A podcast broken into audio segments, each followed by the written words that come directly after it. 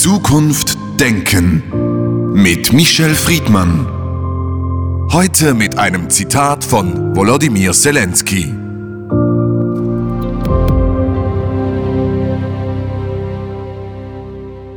Zeigt, dass ihr an unserer Seite steht. Zeigt, dass ihr uns nicht alleine lasst. Zeigt, dass ihr echte Europäer seid und dann wird Leben über Tod und Licht über Dunkelheit siegen. Michel Friedmann, eine Woche Krieg, eine Woche Eskalation. Wir haben vor einer Woche über den beginnenden Krieg gesprochen. Zukunft denken soll versuchen auch zu antizipieren, was in der Zukunft sein wird und möglich sein wird. Wie analysieren Sie nach fünf, sieben Tagen Krieg die Situation?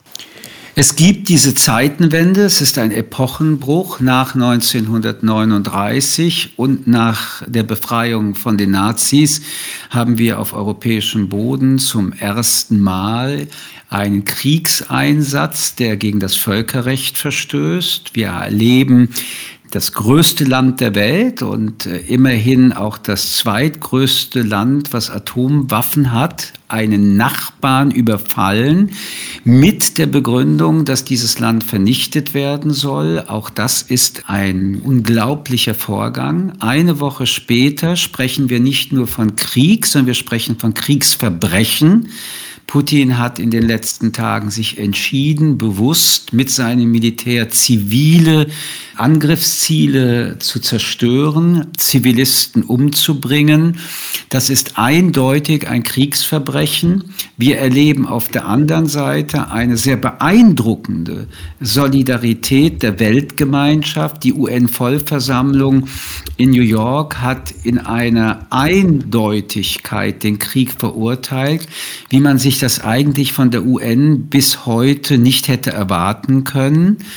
Und letztendlich hat sie sich damit einen sehr wichtigen eigenen Tag wieder geschenkt, denn die äh, UN hat als Existenzberechtigung nur den Weltfrieden zu sichern. Nichtsdestotrotz erleben wir, dass die Ukraine in diesen Stunden, auch während wir miteinander sprechen, militärisch wahrscheinlich mehr und mehr verlieren wird.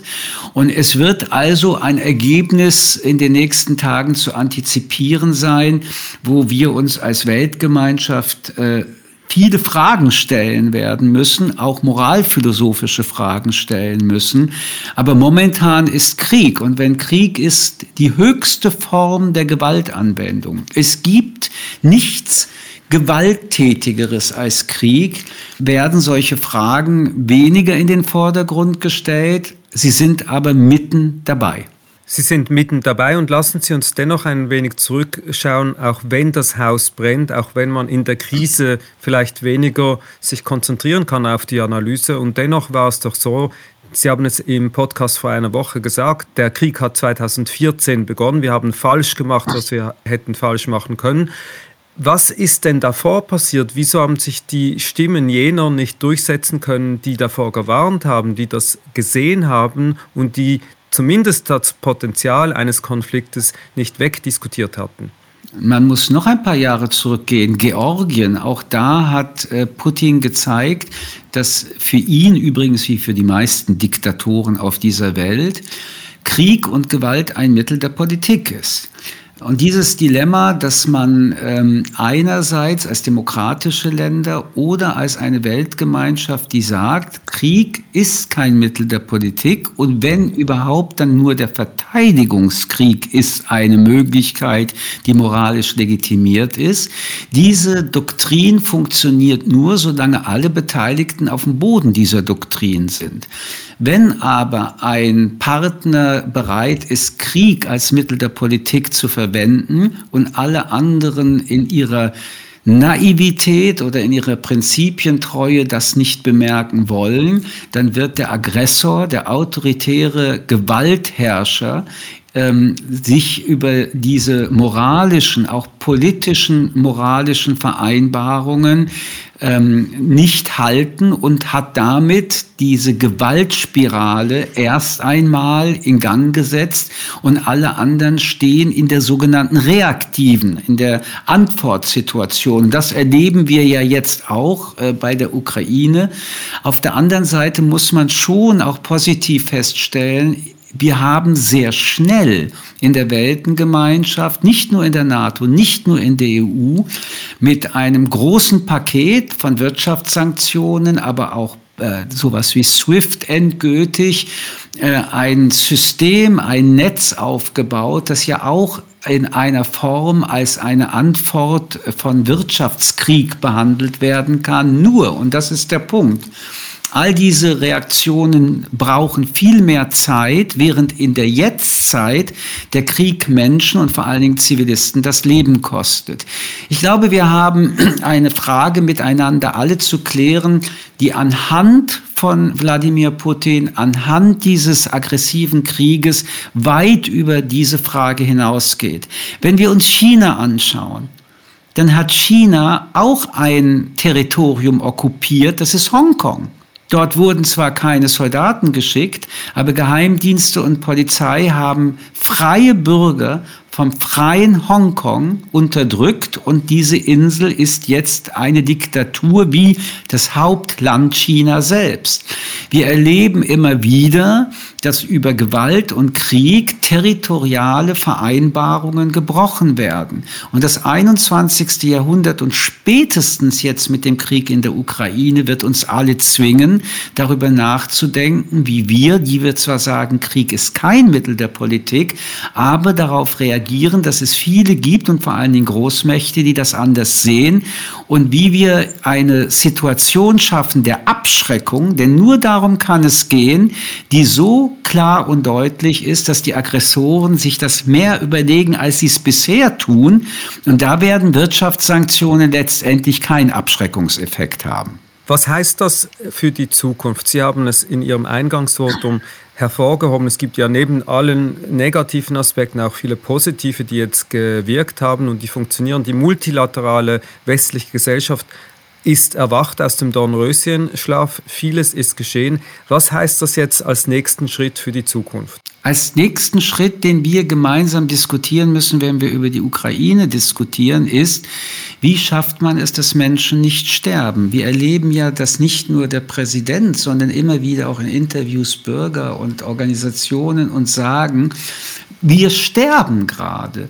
Ihr schickt jetzt Nahrungsmittel, ihr schickt uns Hilfe, ihr schickt uns sogar Waffen, aber ihr wisst, wir werden diesen Krieg wahrscheinlich nicht gewinnen und selbst wenn, wir sterben. Die einzige Möglichkeit, die Sie sehen und die Sie auch immer wieder anfragen, ist, schickt Soldaten, rettet uns. Und an diesem Punkt kommen wir an eine rote Linie. Die eine Begründung ist, Niemand kann in diesen Krieg eintreten, erstens, weil die Ukraine kein Mitglied der NATO ist. Man muss sich vorstellen, wie viele Länder, auch demokratische Länder auf diesem Kontinent Europa sind, die auch nicht Mitglied der NATO sind und sich dieses Argument anhören und wissen, auch wenn sie angegriffen werden, werden sie jedenfalls militärisch alleingelassen und werden also wahrscheinlich, falls eine Macht wie Russland angreift, auch okkupiert werden. Die zweite Argumentation ist, wenn man das überwinden würde und in einen Krieg eintreten würde, ist die Gefahr eines dritten Weltkrieges vor der Tür. Das ist ein sehr valides Argument, umso mehr Putin ja schon mit Atomwaffen droht. Nur auf der anderen Seite könnte man auch die Frage stellen, ob wenn man nicht eingreift, dies nicht auch bereits ein Beginn eines dritten Weltkrieges ist und wie weit man den Hunger, den Putin hat und seine weiteren Aggressions- und imperialistischen Ideen irgendwann mal nicht mehr aufhalten kann mit der Doktrin, wir können nur in Fragen der NATO miteinander arbeiten und dann militärisch intervenieren. Die zweite Frage, die sich daraus ergibt, ist, was bedeutet das für die Zukunft? Und hier sehen wir, dass wir wahrscheinlich im 21. Jahrhundert tatsächlich, ohne dass wir eine aggressive, eine angriffsmilitärische Politik bedenken, trotzdem in ein Jahrhundert der Remilitarisierung kommen werden müssen im Sinne der Abschreckung. Das wurde im 20. Jahrhundert für viele Jahrzehnte erfolgreich durch den NATO-Doppelbeschluss ja erreicht.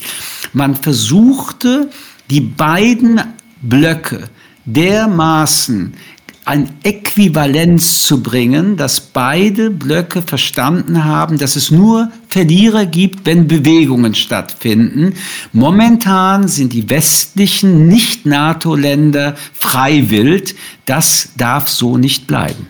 In Ihrem Votum klingt Ohnmacht und Dilemma mit, wenn wir das jetzt philosophisch betrachten, aus der humanen, aus der menschlichen Sicht.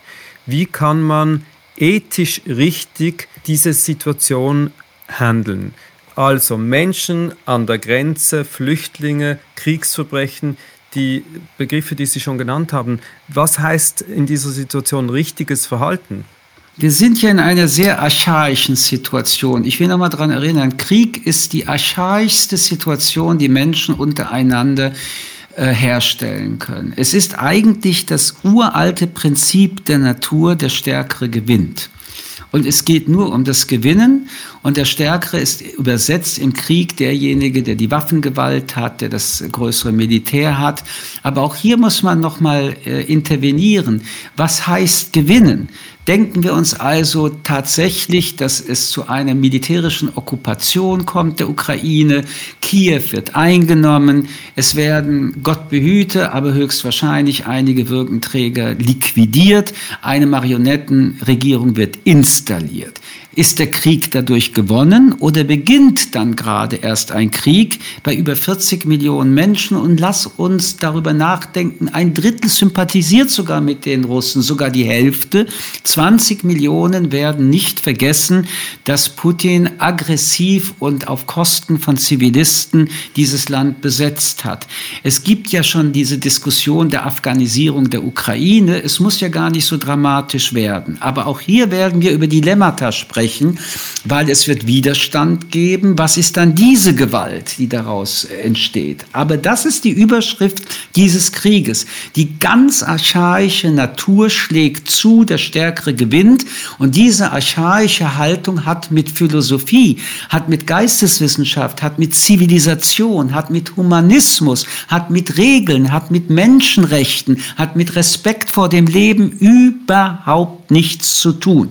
Und deswegen ist ihre Frage nicht, wenn Sie das so interpretieren, dass da eine Ohnmacht herausklingt, sondern wie restabilisieren wir diese Elemente in einer Zeit, wo während wir darüber reden, geschossen wird. Man muss sich das bildlich vorstellen. Ich spreche über Menschenrechte und mein Gegenüber schießt auf mich. Ich bin dann der Stumme. Aber das heißt ja nicht, dass die Menschenrechte deswegen verstummen. Was wir gerade im humanitären Bereich sehen in Europa und nicht nur da, ist eine unglaubliche Solidaritätsgeschichte. Wir haben jetzt bereits eine Million Flüchtlinge. Wir gehen davon aus, wenn der Krieg weitergeht, werden sie auf zwei bis drei Millionen steigen. Ich bin beeindruckt, übrigens wie im Jahre 2015, über diese spontane Reaktion, an dem auch sehr, sehr viele Bürger und Bürgerinnen in Polen, in Ungarn unterwegs sind. Man muss allerdings kritisch vergleichen, dass wir es jetzt auch mit Kindern und Frauen zu tun haben, dass wir es mit Menschen zu tun haben. Gerade deswegen ist Polen und Ungarn ja so engagiert und offen, die aus demselben Kulturkreis kommen. Das war damals, als Flüchtlinge aus arabischen Ländern, muslimische Flüchtlinge kamen, ja eine der Gründe, warum diese Länder gesagt haben, mit denen wollen wir eigentlich nichts zu tun haben. Die haben auch bei uns nichts zu suchen. Nichtsdestotrotz, jetzt findet das statt. Und ich glaube, dass da viele Bewegungen im Gange sind. Aber die Hilflosigkeit, der internationalen Welt und der Regierung, diesen Krieg zu stoppen, das wird eine kulturelle Erinnerung bleiben, das wird eine politische Erinnerung bleiben, die das 21. Jahrhundert prägen wird und damit auch das, was politisch und geopolitisch in den nächsten Jahren diskutiert wird. Und ich befürchte, dass diese Diskussion zwei Dinge hervorruft. Das erste, es ist das Ende des Schlaraffenlands. Schlaraffenland ist vorbei in Europa. Das gilt auch für die Schweiz, das gilt für alle Länder auf diesem Kontinent Europa. Dieser Paradigmenwechsel verändert uns tiefgreifend alle. Und das Zweite ist, finden wir Antworten, die wir einerseits so stabilisieren, dass wir auch mit Tabus aufräumen, nämlich dass Militär schlecht ist und dass Militär gefährlich ist. Militär ist schlecht, wenn es einen Angriffskrieg gibt. Militär ist unverzichtbar, um sich zu verteidigen. Und es gibt keine Außenpolitik ohne Verteidigungspolitik. Lassen Sie uns noch zum Schluss zu einem ganz spezifischen, nämlich dem jüdischen Aspekt in der ganzen Geschichte kommen. Zum einen haben wir einen jüdischen Präsidenten in der Ukraine, was keine große Rolle spielen kann. Auf der anderen Seite haben wir jüdische Gemeinden, jüdische Flüchtlinge unter allen anderen. Und wir haben eine jüdische Dachorganisation in Europa, den Europäisch-Jüdischen Kongress, den Sie ja mal präsidiert haben, der heute von einem Oligarchen geleitet wird, der untergetaucht ist, von dem hört man nichts. Für die jüdische Situation in Europa, die ja immer wieder Bilder der Vergangenheit hervorruft, was heißt das konkret? Was haben wir vielleicht hier unterlassen? Wie sollten wir hier die Organisationen neu aufstellen, um solchen Situationen zu begegnen? Die Sprachlosigkeit ist skandalös und enttäuschend einerseits und andererseits diese Struktur, die Sie beschreiben, ist ja auch im World Jewish Congress angesetzt. Diese Organisationen, die uns repräsentieren, sind momentan und seit eigentlich Jahrzehnten immer darauf angewiesen, dass ihre Präsidenten ein Teil der ökonomischen Bedürfnisse, dass die Organisation überhaupt arbeiten kann, mitliefern. Das ist ein Strukturfehler. Diese Institutionen müssten ökonomisch und damit in ihren Strukturen unabhängig sein von denen, die sie leiten. Und ein drittes, ähm, ich glaube, dass äh, die Sprachlosigkeit des Europäischen Jüdischen Kongresses äh, mittelfristig äh, zu seiner Verzichtbarkeit führen wird. Es muss auch an der Spitze des äh, Europäischen Jüdischen Kongresses, so wie überall, Menschen geben, die selbst wenn sie mal mit Putin eine Nähe hatten, als erstes sagen, dass sie sich von Putin distanzieren, als zweites sagen, dass dieser Krieg unmenschlich und ohne Begründung ein Angriffskrieg ist und damit ein Aggressorenkrieg ist, um überhaupt Glaubwürdigkeit zu erlangen, um endlich auch wieder eine Stimme in diesem Konzert derjenigen zu sein, die für Frieden und Menschlichkeit kämpfen. Es gab nach der Wende 1989 dieses riesengroße Projekt des Wiederaufbaus jüdischer Gemeinden in Osteuropa oder auch in Deutschland. Ist dieses Projekt nun teilweise wirklich gescheitert mit diesem äh, Krieg? Ist das jüdische Leben im Osten Europas nicht mehr möglich in der Zukunft, so wie es angedacht war? Das Leben ist momentan in der Ukraine gefährdet darunter auch jüdisches Leben. Daraus kann nicht gefolgt werden, dass jüdisches Leben in der Ukraine ein Fehler ist. Im Gegenteil. Menschen, auch jüdische Menschen, sollen leben, wo sie wollen. Das ist das Freiheitsversprechen. Und die ukrainische jüdische Gemeinschaft ist eine sehr vielschichtige, eine sehr reiche, eine sehr plurale und die Menschen wollen dort leben und sie sollen dort auch leben. Und das gilt auch für die anderen Länder. Das muss jeder für sich entscheiden. Und jüdische Institutionen sind dafür gemacht worden, damit jüdisches Leben, wenn Menschen das so leben wollen, so gut und so optimal sein kann, wie man es sich nur wünschen kann. Aber ich will es denn doch nochmal Ihre Frage ganz äh, grundsätzlich beantworten. In der Ukraine geht es momentan nicht um jüdisches Leben, es geht um Leben. Und Juden sind auch lebendige Menschen und äh, es spielt für eine Rakete keine Rolle, ob du Jude oder Christ oder Moslem oder Atheist bist. Und das Dilemma, über das wir, weil wir ja nun doch ein philosophisches Gespräch führen, miteinander dann doch äh, sehr ernsthaft mit jedem Tag mehr spüren ist. Wir sind Zuschauer. Diese Rolle hat ab einem ganz bestimmten Moment einen Break-Even-Punkt. Wir schauen zu, wie in unserer Nachbarschaft ein Krieg stattfindet und unschuldige Menschen getötet werden. Unsere Regierungen sind aktiv, aber nicht so aktiv, um dieses Blutvergießen aufzuhalten. Sie tun es nicht mit der Begründung, dass dadurch noch mehr Blutvergießen sein würde. Gleichzeitig steckt aber, und das ist das Dilemma in der Aussage, dass wir passiv bleiben. Wenn Sie es politisch interpretieren, gibt es ja schon die Ersten, die so etwas als eine Appeasement-Politik betrachten. Es gibt die anderen, die sagen, das ist eine Doppelmoral nach dem Motto, wir tun alles, aber nicht wirklich etwas, wo es dann um die eigene Lebenssubstanz geht. Und es gibt die Dritten, die sagen, nur so kann man letztendlich Weltpolitik betreiben. Es glaubt keiner heute, dass er eine die Antwort hat, aber dass man sich wenigstens in diesen Dilemmata sehr bewusst macht, dass es auch ein Momentum gibt aus der Perspektive der Ukrainer und der Ukrainerinnen, dass sie uns wahrscheinlich angucken würden und sagen würden, das sind alles nur Worte, wir sterben. Und wir, wenn wir ihnen gegenüber wären, sagen würden, ja, was würden wir ihnen dann eigentlich antworten? Und an dieser Dialogsituation würde ich gerne auch beschreiben, wie ich mich quäle. Und ich glaube, viele Menschen sich quälen. Und es ist das Dilemma, das Krieg uns allen antut. Krieg ist barbarisch, zerstörerisch. Und Putin ist ein Barbar. Michel Friedmann, vielen Dank für das Gespräch. Zukunft Denken mit Michel Friedmann. Ein Podcast des jüdischen Wochenmagazins Tachles.